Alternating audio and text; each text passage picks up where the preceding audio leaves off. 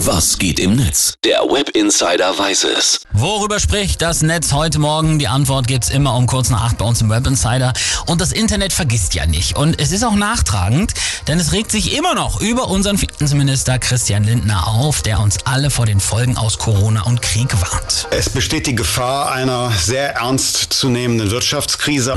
Es geht ja um drei bis vielleicht fünf Jahre der Knappheit. Verständnis für diese Aussage bei Twitter? Fehlanzeige.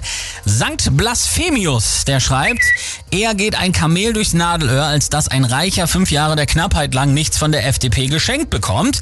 Ibu Ibu erinnert, Zehn der reichsten Männer verdoppeln während der Pandemie ihr Vermögen. Über 160 Millionen Menschen sind zusätzlich in Armut.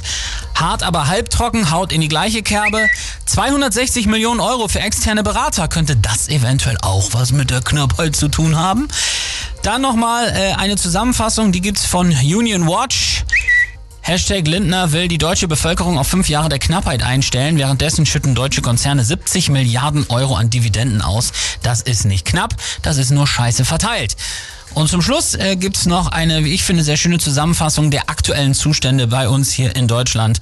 Die Framing schreibt nämlich, Lindner kündigt eine massive Wirtschaftskrise und Jahre der Knappheit an und die Bachelorette ist auf Platz 1 der Trends. Mehr muss man über dieses Land nicht wissen. Schau mal, das sind Probleme. Ähm, ich weiß, die sind da, aber das ist, ich habe momentan echt andere Issues. Ne? Ich glaube, das Problem allgemein ist komplexer als nur zu sagen so tax the rich.